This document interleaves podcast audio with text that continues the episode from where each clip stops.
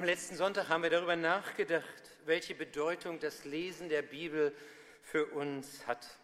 Und wir haben gesehen, es geht nicht um ein Ritual, es geht nicht um irgendeine religiöse Pflicht, die Gott ähm, Christen auferlegt hat. Nein, es geht um eine Zeit, wo wir Gott persönlich begegnen, um Begegnung mit ihm, wo wir still werden können, in Ruhe darüber nachdenken und beten über ein paar Verse vielleicht nur, vielleicht auch nur ein Vers, oder ein ganzes Kapitel, egal wie viel. Das Entscheidende ist diese Begegnung mit Gott.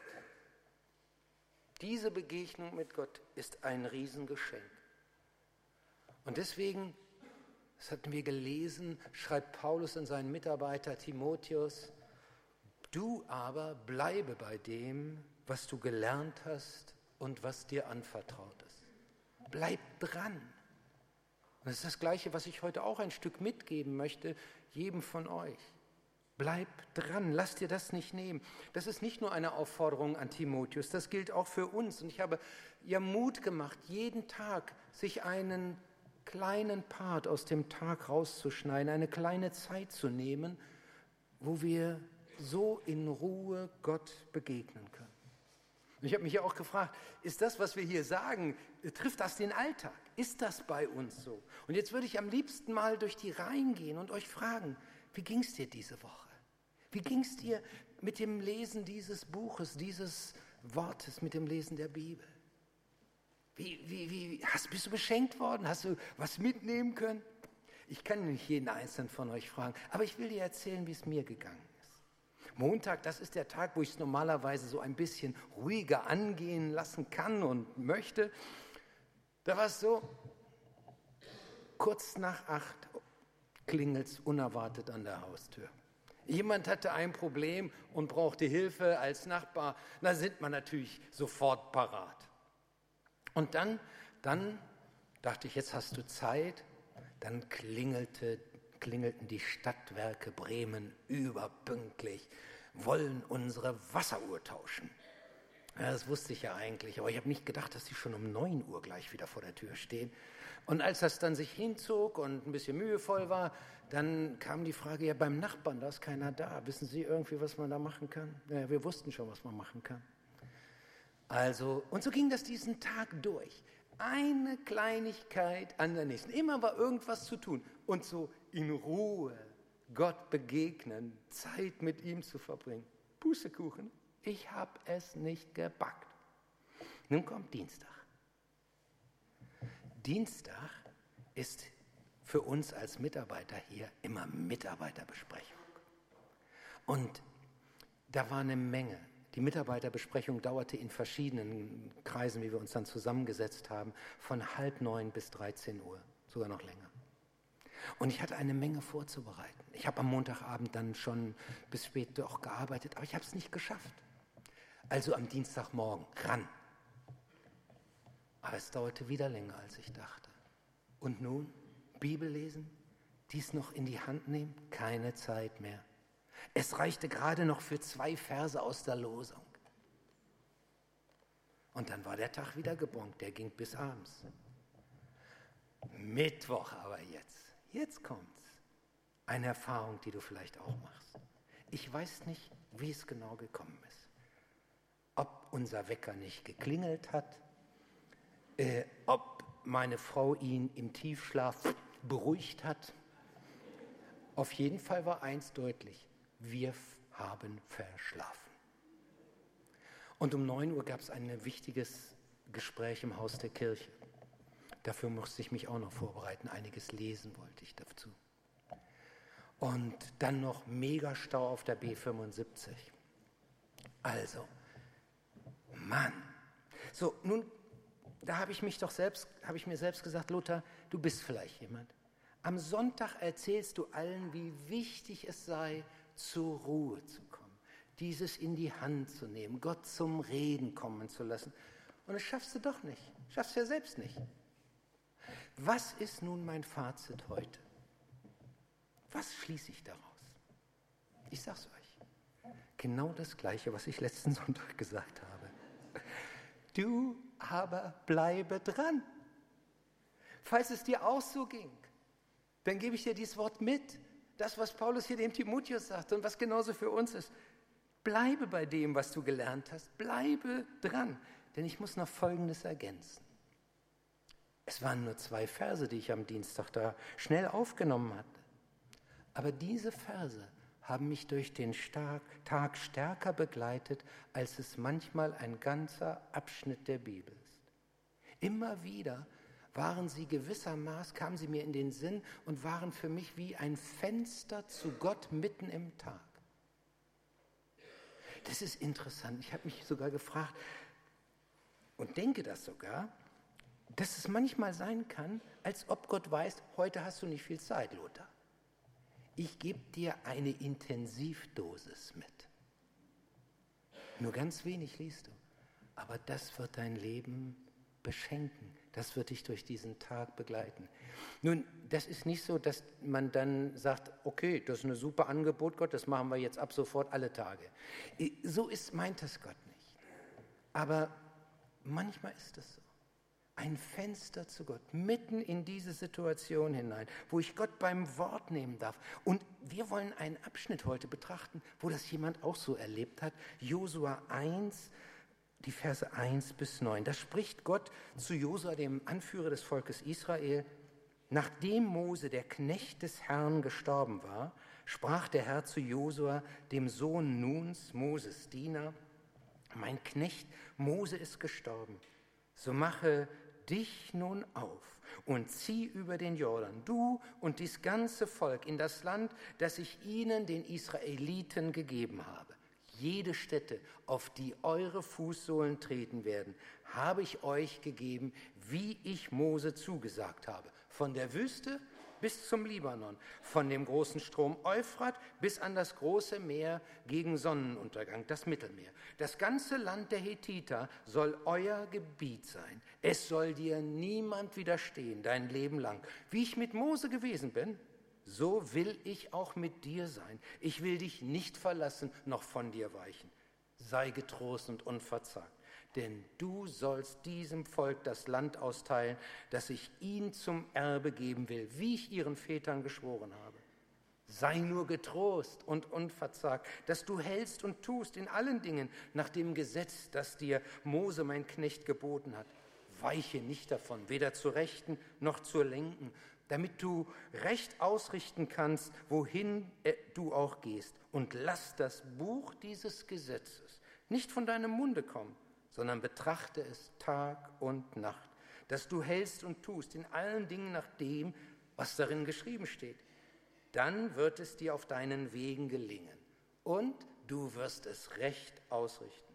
Siehe, ich habe dir geboten, dass du getrost und unverzagt seist. Lass dir nicht grauen und entsetze dich nicht, denn der Herr dein Gott ist mit dir in allem, was du tun wirst. Josua stand hier vor einem vor der großen Aufgabe seines Lebens, der größten Aufgabe. Und das war wie eine Last. Jetzt sollte er das Volk Israel führen. Mose war gestorben. In ihm kroch die Angst hoch. Und genau in diese Situation redet Gott. Und dann passiert das, was bis heute geschieht und was bis heute eine Hilfe ist, ein Geschenk Gottes. Gott redet in unser Leben. Denn Gott beim Wort zu nehmen, das ist das, worüber wir heute nachdenken. Und wenn wir sagen, wir nehmen jemand beim Wort, dann heißt das doch auch, darauf will ich jetzt wirklich zählen. Wenn ich zu jemand sage, du, ich nehme dich beim Wort, dann heißt das, du, ich verlasse mich jetzt darauf. Und so wollen wir uns auf Gott verlassen, verlassen können, ihn beim Wort nehmen. Und das heißt, sein Wort auch für die Situation aufnehmen. Denn dieses Wort ist nicht geschrieben worden für irgendwelche meditativen äh, äh, Momente, wo ich auf einer grünen Wiese im Sonnenlicht über allgemeine religiöse Wahrheiten nachdenke. Nein, dieses Buch ist geschrieben worden und sein Wort ist geschrieben worden für konkrete Situationen, auch für meine konkreten Situationen, in denen ich mich im Moment befinde. Und das heißt, da wo wir Hilfe und Kraft brauchen, wo wir Ausrichtung brauchen, Prioritäten richtig zu setzen, so wie hier das für Josua dran war. Nachdem Mose, der Knecht des Herrn, gestorben war, sprach der Herr zu Josua. Das war eine Riesennummer, die er nun vor Augen hatte. Zwei Millionen Israeliten zu führen, mit all dem, was dazugehört. Mann, die, wir sind ja nicht so groß als Gemeinde, aber da gibt es schon genug, wo ich denke, oh, warum muss das sein und jenes sein und dieses sein? Und äh, äh, da hast du Entscheidungen zu treffen. Das wartete nun alles auf Josua. Bisher war immer der zweite Mann. Angenehme Position. Ich sage immer, werde, wenn du in irgendeinem Verein bist, nicht der Erste. Mach lieber den Hinteren. Boah, das ist ruhiger. Gilt nicht für uns als Gemeinde hier, aber äh, so ist das. Wenn du in der zweiten Position bist, ist es leichter. Jetzt auf einmal rückt er an die erste Stelle. Jetzt trägt er die Verantwortung. Und das war wie eine Last. Und genau da redet Gott sehr konkret hinein. Sagt ihm, was nun kommen wird. Sagt, geh über den Jordan, du und dieses ganze Volk. Dann wird er sehr konkret. Dieses Land habe ich euch gegeben, von der Wüste bis zum Libanon, vom Euphrat bis ans Mittelmeer. Jeden Tritt, den ihr da hineinsetzen werdet, ist euch dieses Land gegeben. Josu hatte ja mit Mose sehr eng zusammengelebt. Er hatte ihn begleitet auf dem Berg Sinai, wo Mose die zehn Gebote bekam. Er war oft mit dabei, als Mose zum Heiligtum der Stiftshütte ging, wo, wo, er, wo Mose eine Zeit hatte, um Gott zu begegnen. Aber jetzt brauchte er selbst diese Begegnung mit Gott. Jetzt brauchte er selbst Kraft und Stärkung für diese Aufgaben. Und genau da hinein redet Gott. Wenn es heute darum geht, Gott beim Wort zu nehmen, dann bezieht sich das nicht auf irgendwelche abstrakten Dinge allgemein.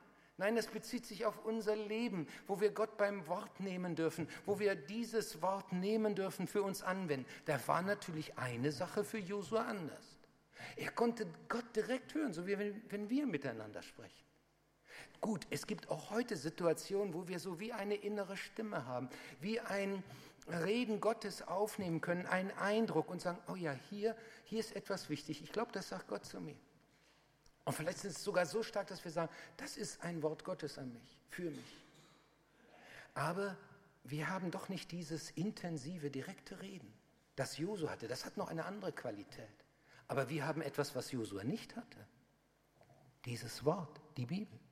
Die vollkommene Offenbarung Gottes wo wir all das finden können, was Gott über die Jahrhunderte gesagt hat, was wichtig ist für unser Leben. Und dazu ist natürlich wichtig, dass ich dieses auch kenne, damit ich dann Wegweisung und Trost empfangen kann und weiß, das sagt Gott zu in einer vergleichbaren Situation. So denkt Gott über dieses oder über jenes. Es ist gut, dann, indem man eben dieses Wort immer wieder liest, dann auch Dinge abrufbereit zu haben.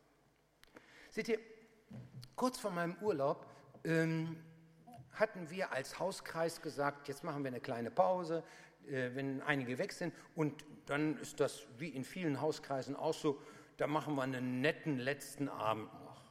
Also Grillparty. Und wie das dann so ist, jeder bringt was mit. Die, die, die Schüssel stand schon auf der Ablage. Ähm, ich wollte gerade noch, äh, kam oben von meinem Arbeitszimmer die Treppe runter, klingelt's an der Haustür. Wir waren richtig so, wie bereit jetzt die Grillwürstchen in Empfang zu nehmen und unseren Salat zu liefern.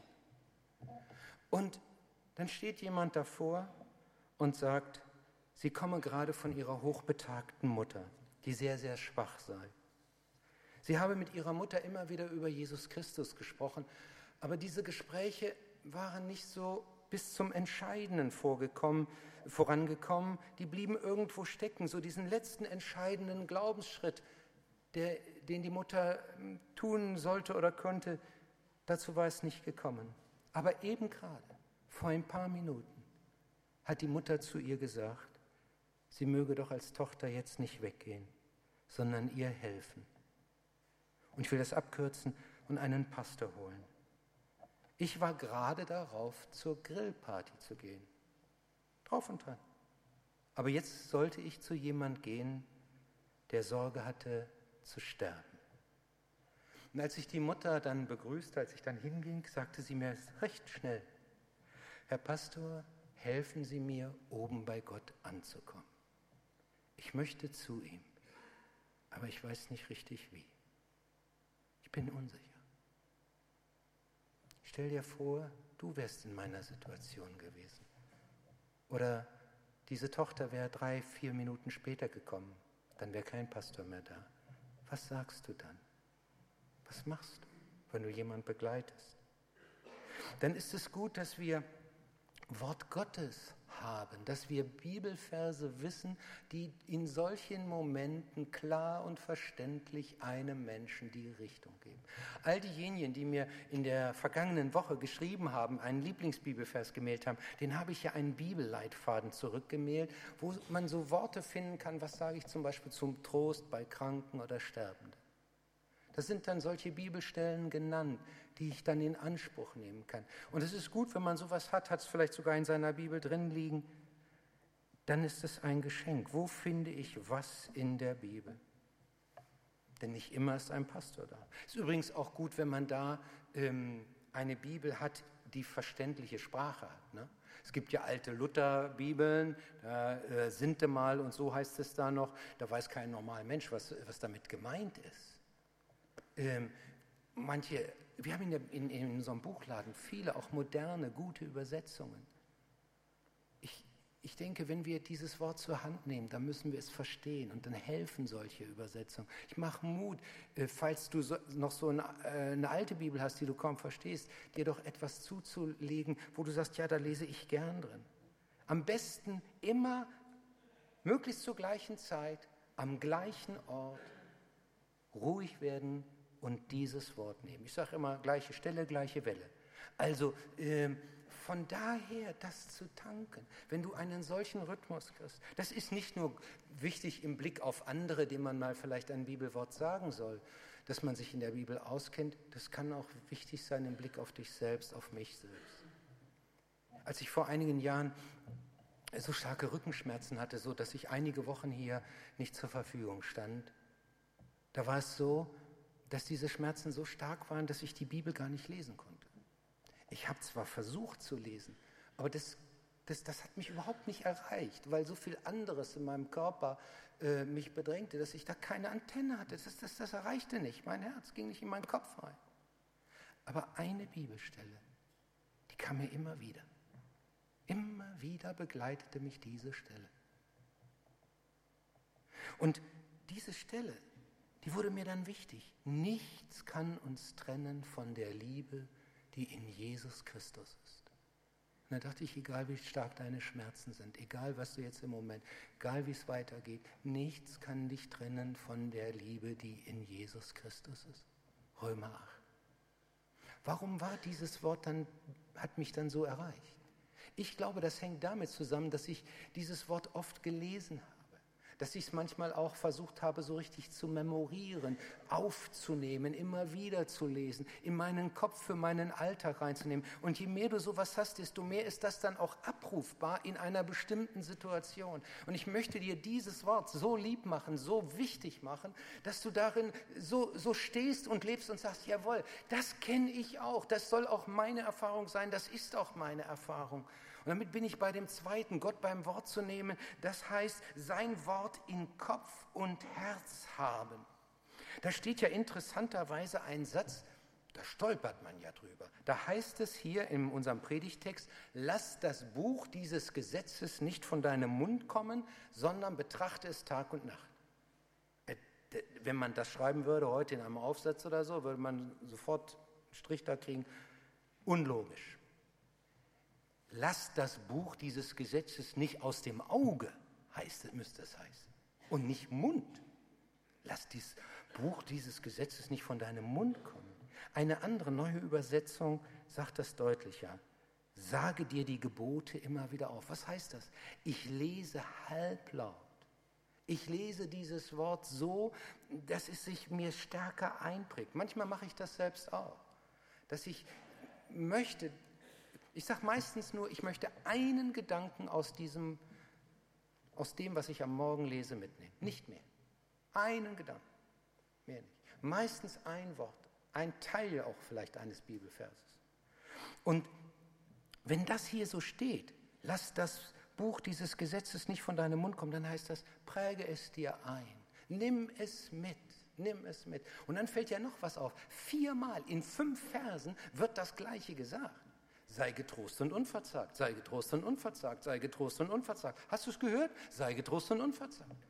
Wiederholung soll vertiefen, soll etwas in uns festmachen. Und genauso wird es hier Josua mitgegeben, damit er das nicht vergisst. Sei getrost und unverzagt.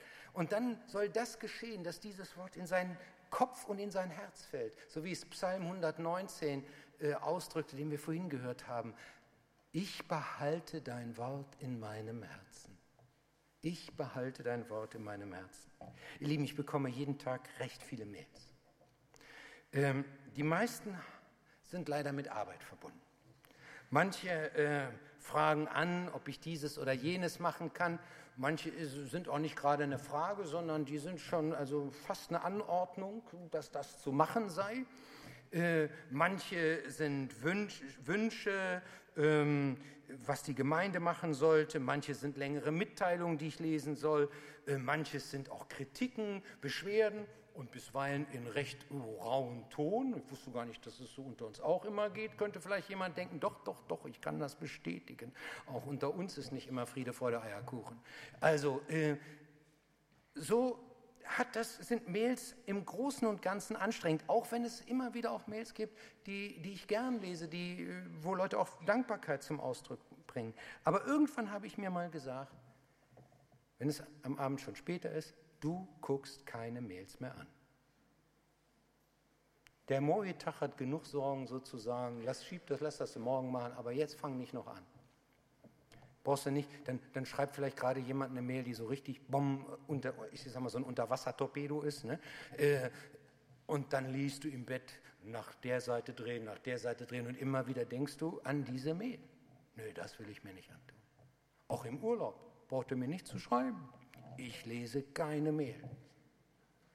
Das hat den Nachteil, dass wenn ich dann nach Hause komme, ein paar hundert auf mich warten. Aber äh, ich möchte dann diese Zeit so haben. Aber diese Woche war es anders. Diese Woche war es anders. Jeden Tag bekam ich Mails von euch. Jeden Tag. Und jeden Tag schrieben mir mehrere von euch ihren Lieblingsbibelvers. Und manche schrieben die Hintergründe, warum dieser Vers gerade ihr Vers ist.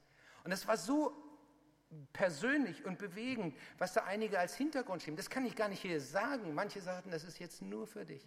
Diese Mails, die sind mir so kostbar, die werde ich mir aufbewahren.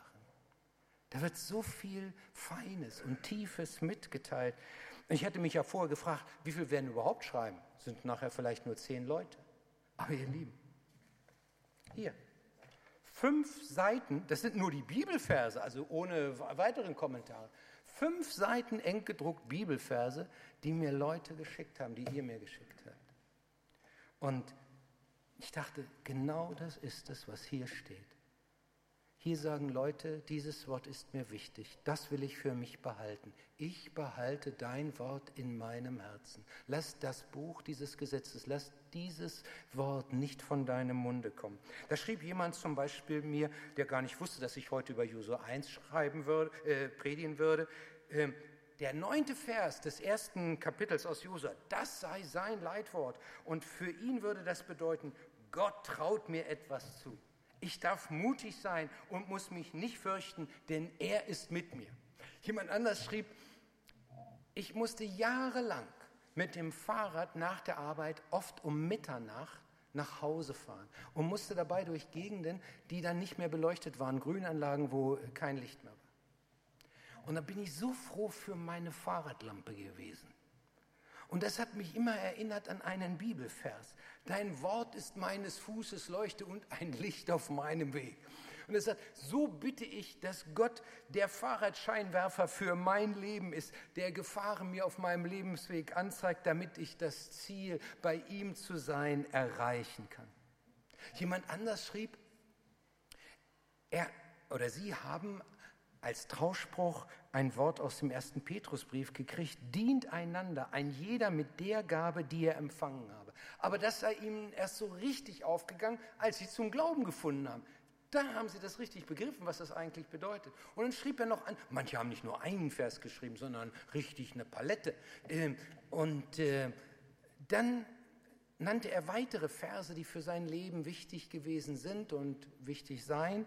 Und dann und das finde ich richtig bewegend. Zum Schluss schloss er diese Mail mit den Worten, und dann soll nachfolgender Bibelvers auf meinem Grabstein stehen, falls ich einen bekomme, fügt er noch hinzu. Denn ich bin gewiss, dass weder Tod noch Leben, weder Engel noch Mächte noch Gewalten, weder Gegenwärtiges noch Zukünftiges, weder Hohes noch Tiefes noch eine andere Kreatur uns scheiden kann von der Liebe Gottes, die in Christus Jesus ist, unserem Herrn. Langes Wort für den Grabstein, kann ich nur sagen. Aber nichtsdestotrotz. Und dann kommt der Satz. Und das ist echt, es hat mich berührt. Und ich hoffe und bete, dass unser Herr Jesus mir diese Gewissheit bis an mein Lebensende hier auf Erden bewahrt. Und diese Verse aus Römer 8, die haben mir mehrere geschrieben. Ähm, in die gleiche Richtung geht das, was jemand so ausdrückte. Mein wichtiger Bibelvers sind mehrere. Sie stehen in 2. Korinther 4 ab Vers 16 bis Kapitel 5 Vers 9. Also ganze Palette. Und da heißt es unter anderem, darum lassen wir uns nicht entmutigen, sondern wenn unser äußerer Mensch zugrunde geht, so wird doch der innere Tag für Tag erneuert.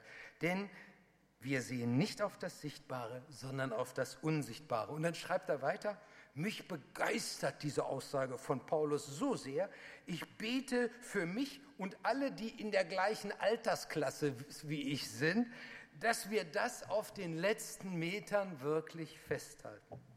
Manche nannten mir auch Worte, die waren, sind so wie wichtige Lebensmottos, wie so ein Lebensthema, die sie als Leitschiene für ihr Leben ansehen. Zum Beispiel, trachte zuerst nach dem Reich Gottes und seiner Gerechtigkeit. Oder Jesus sagt, wer in mir bleibt und ich in ihm, der bringt viel Frucht. Ein anderer schrieb, für uns ist das Wort aus dem Psalm 100 Leitwort, Leitwort für unser Leben geworden.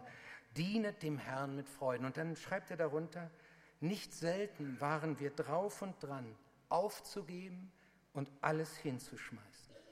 Aber durch diesen Vers hat Gott uns immer wieder Kraft gegeben und irgendwie klar gemacht, dass er uns trägt und die Richtung zeigt.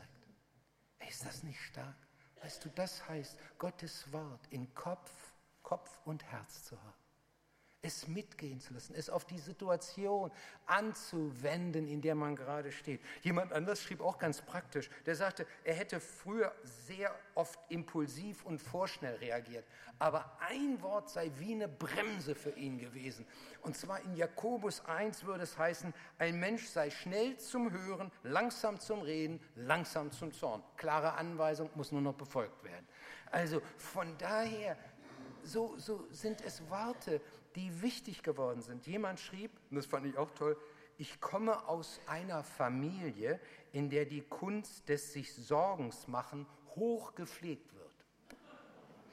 Gespräche mit meinen Eltern enden immer in düsteren Vorahnungen und Prophezeiungen. Deswegen sei ihm das Wort aus der Bergpredigt, wer von euch kann sich denn durch Sorgen das Leben auch nur um einen Tag verlängern, eine echte Befreiung gewesen. Also, ihr merkt, es sind ganz praktische Dinge. Am meisten aber wurden Verheißungen genannt. Zum Beispiel, alle eure Sorgen werft auf ihn, denn er sorgt für euch. Oder befiehl dem Herrn deine Wege und hoffe auf ihn, er wird's wohl machen. Oder kommt her alle zu mir, die ihr schwere Lasten zu tragen habt, ich werde euch Ruhe verschaffen. Und es sind so viele, dass ich die gar nicht mehr jetzt alle nennen kann. So viele Worte, die mir gegeben wurden. Und ich wollte ja eigentlich noch viel mehr sagen, aber gestern Abend habe ich dann allen, die heute mit im Gottesdienst als Mitarbeiter in Präsentation und Singen beteiligt sind, geschrieben, Leute, es hat keinen Sinn, das wird alles gestrichen, was ich noch vorhatte. Kommt in 14 Tagen, kann ich euch jetzt sagen. In 14 Tagen wollen wir uns nur Verheißungen anschauen, wo wir Gott beim Wort nehmen dürfen, wo wir sagen können, Leben mit Verheißung. Und dann können all diejenigen, die sagen, oh, ich habe vergessen zu schreiben, ich wollte, aber es ist mir irgendwie weggerutscht oder äh, sonst irgendwie sagen, ich schreibe auch gerne nochmal meinen Vers, die können es mir schreiben. Bibel, kommt gleich, bibel at Matthäus.net. Und wenn ihr mir schreibt, dann kriegt ihr wieder eine kleine Antwort. Ihr kriegt etwa 50 Bibelverse, schon alle ausgedruckt, die solche Verheißungen enthalten für bestimmte Situationen geordnet. Und da könnt ihr lesen. Und sie können, werden euch stärken. Und ich werde euch einmal die Worte, aber nur die Bibelverse zuschicken, die mir andere auch geschickt haben. Und die, die mir sowieso geschrieben haben, kriegen das auch. Denn dann möchte ich darüber reden, wie es ist, mit Verheißung zu leben, Gott so beim Wort zu nehmen, nehmen zu dürfen. Ein Riesengeschenk. Dieses Wort ist so kostbar, ist eine solche Hilfe. Ich kann das gar nicht stark genug unterstreichen. Ich will beten. Herr Jesus Christus, wir danken dir für dein Wort, das so viel enthält, was unserem Leben Kraft, Stärkung und Ausrichtung gibt. Ich danke dir, dass wir nicht im Nebel stochern müssen, um zu, dich zu erkennen, um zu wissen, wer du bist, sondern dass du dich geoffenbart hast. Und dass wir dieses Wort haben und dass es uns bis heute so entscheidende Wegweisung gibt, so entscheidende Hilfe ist. Hilf denen, die noch im Moment wachsen und dieses Wort gar nicht richtig verstehen, dass sie auch dazu kommen. Amen. Eins möchte ich euch als letztes noch sagen. Jemand schrieb mir, und das fand ich auch süß, leider habe ich keinen Vers, der mir besonders viel bedeutet, da ich noch nicht lange christlich bin. Ich würde mich aber trotzdem freuen, wenn ich die Seiten geschickt bekäme.